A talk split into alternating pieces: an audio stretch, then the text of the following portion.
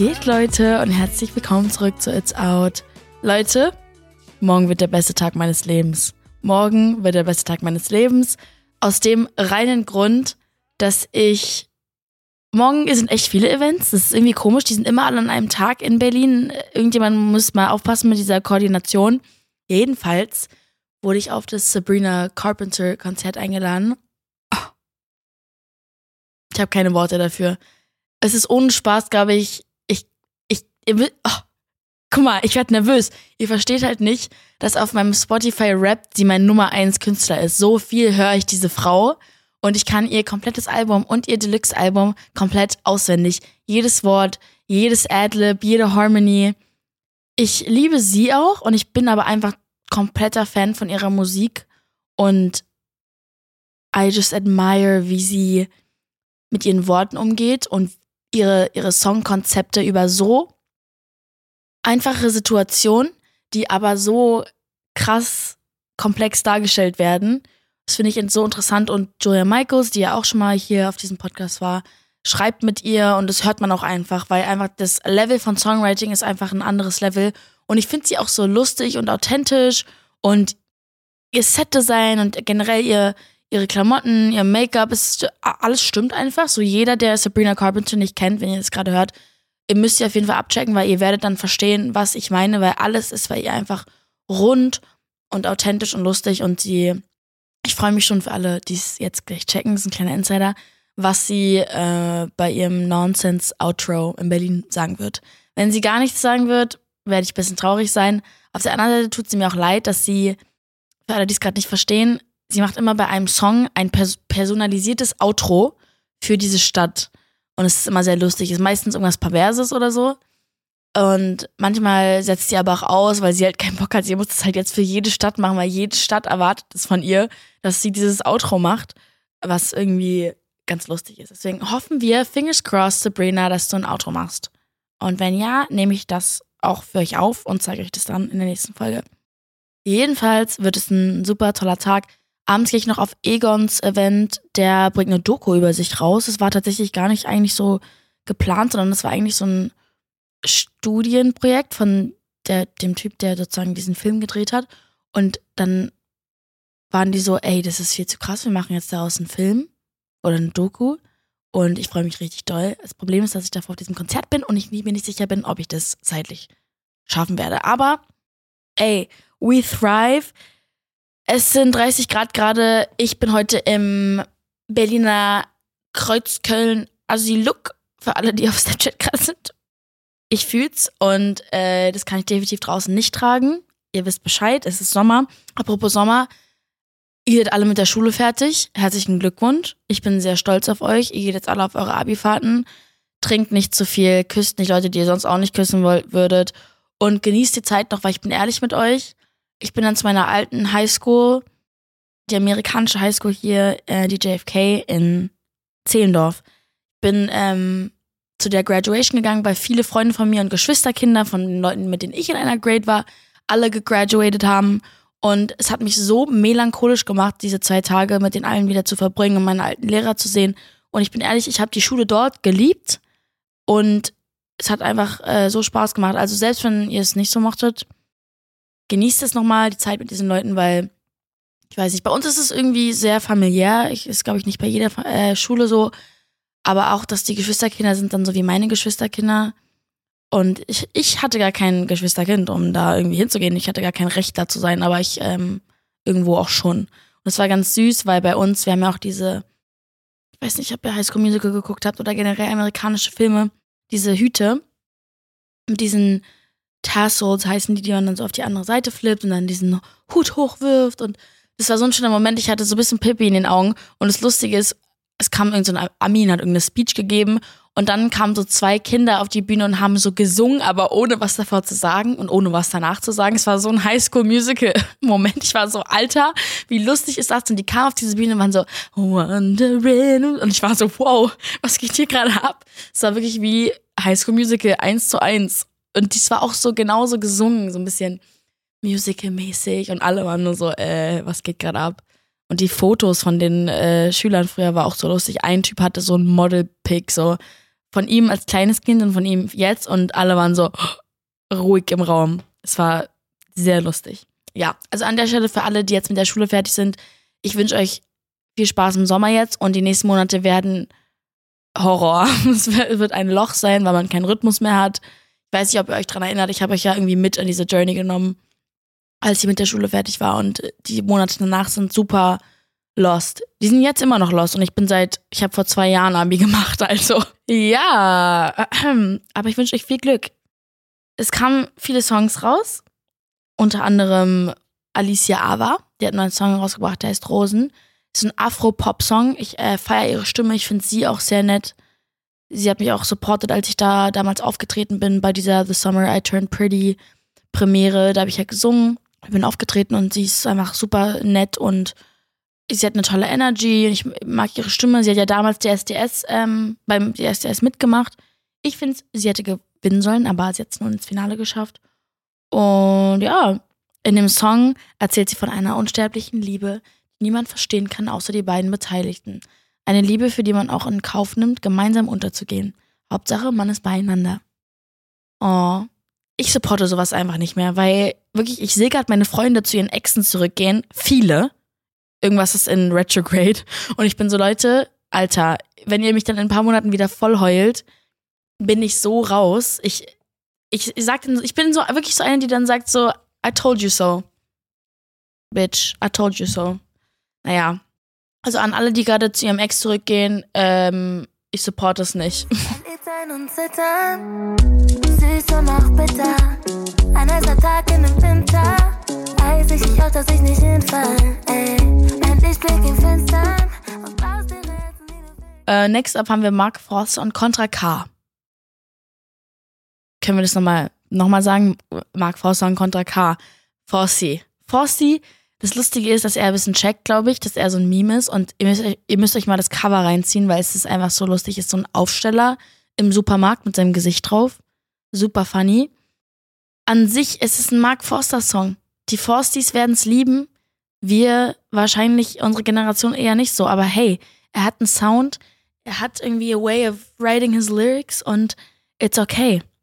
Der Song heißt Wenn du mich vergisst.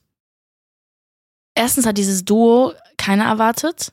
Diese Combo ist ähm, schmackofatzig. Äh, Contra K ist mir auch immer so ein bisschen so, der ist ja auch deep und haut raus. Und I don't know, er ich gönn's Mark. Ich meine, der Marky hat vor zwei Tagen vor 40.000 Fans gespielt in seiner Heimat. I mean, he made it und er ist auch erfolgreich und unsere Generation macht sich aber ein bisschen lustig über ihn, aber ich glaube auch mit ganz viel Liebe. Deswegen hören wir uns jetzt mal den Song an. Auch wenn du mich vergisst, wird sich nie ändern, was du für mich bist.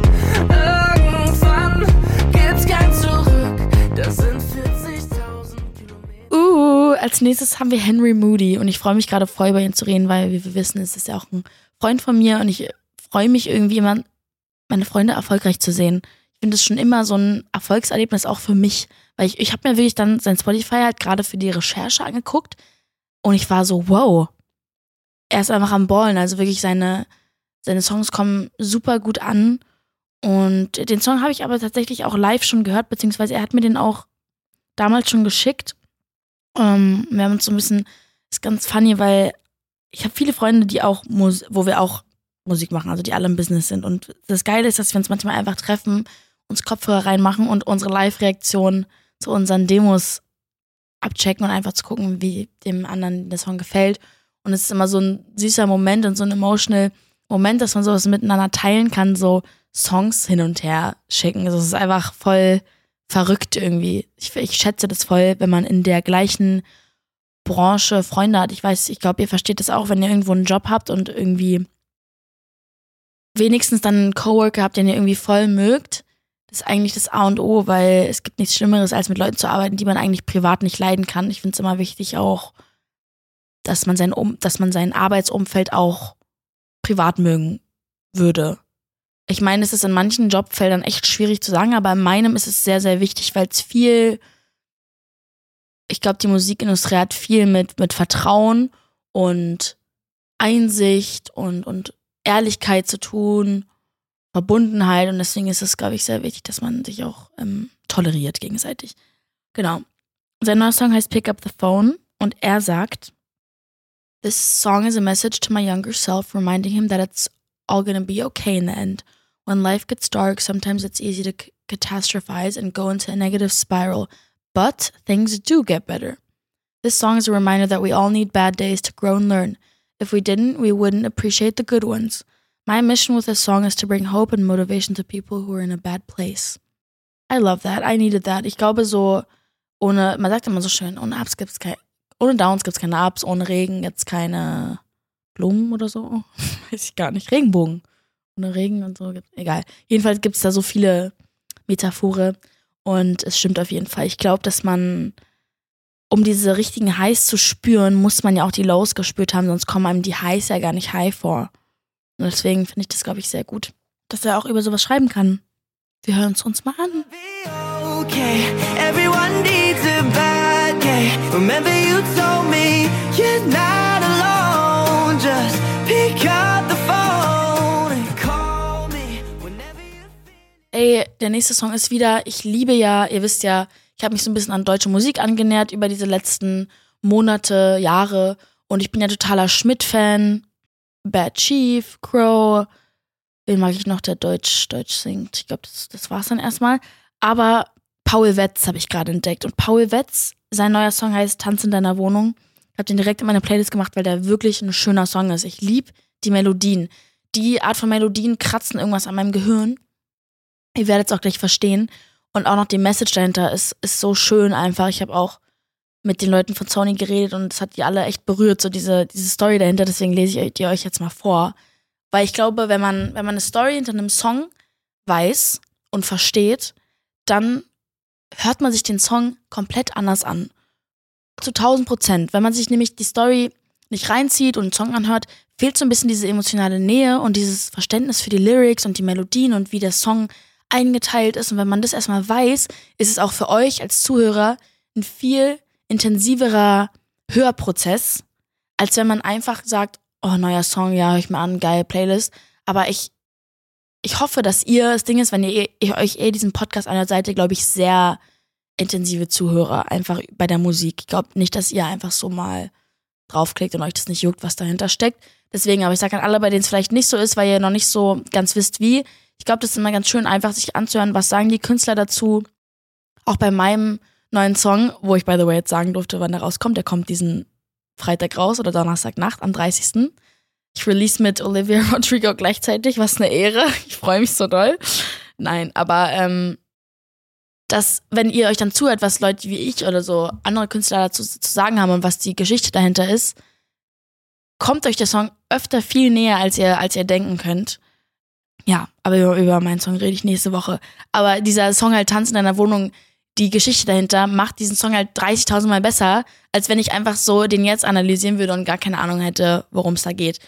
Ähm, ja, also er hat erzählt, dass Ende letzten Jahres ist meine Tante, zu der ich ein sehr gutes Verhältnis hatte, recht plötzlich gestorben, verstorben. Nach ihrem Tod sind meine Mutter, meine Schwester und ich nochmal in der Wohnung von ihr gewesen, haben uns gegenseitig die schönsten Erinnerungen an sie erzählt, auch eine Playlist mit ihren liebsten Liedern mitgebracht und begonnen dazu zu tanzen. Wir haben gelacht und geweint. Es war ein total absurder, aber auch schöner Moment. Oh, wie schön. Er hat basically sozusagen, seine Tante ist verstorben und er ist dann nochmal zurück in diese Wohnung und hat dort aber getanzt. Weil es so ein bisschen das ist, was sie wahrscheinlich wollen würde. Und das macht es irgendwie voll schön. Ja. Und es ist gar nicht, die Produktion ist gar nicht so sad, by the way, oder depressing. Also hören wir es uns jetzt mal an. Hier.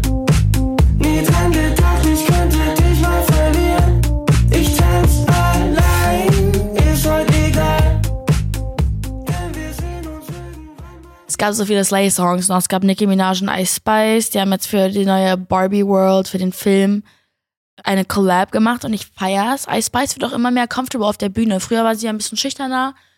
Und so wie Summer Walker. Summer Walker wird auch viel mehr confident auf der Bühne. Es ist für manche super schwer, wenn du ein introvertierter Mensch bist. By the way, viele Künstler sind introvertiert. Und das ist ein Fakt, den ich in den letzten Jahren erkennen durfte, dass es ist mega komisch, Leute, aber ja, die meisten Künstler, 90% der Künstler sind introvertiert. obwohl deren Job ist, vor 40.000 Leuten auf der Bühne zu stehen, mit allen zu reden, immer präsent zu sein. Die meisten Künstler sind introvertiert. Ich kann euch Tausende nennen. Ähm, wer ist denn zum Beispiel introvertiert, wo ich richtig geschockt war?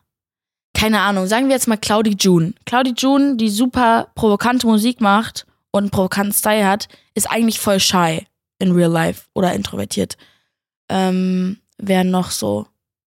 Ich glaube an sich so, Billie Eilish ist jetzt auch nicht jemand, der im Raum die lauteste ist. Also wisst ihr, was ich meine? So, die wenigsten sind actually extrovertierte Menschen. Die ganzen Rapper, alle introvertiert. Und Post Malone, introvertiert.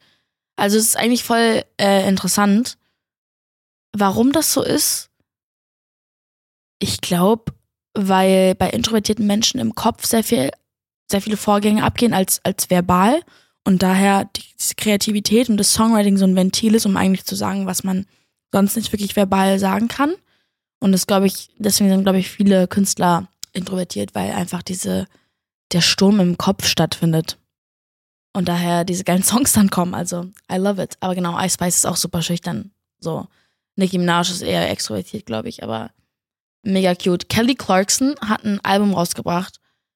Ähm, mega schön. Ich habe einfach mal ein bisschen durchgehört. Ich finde gerade den ersten Song wunderschön.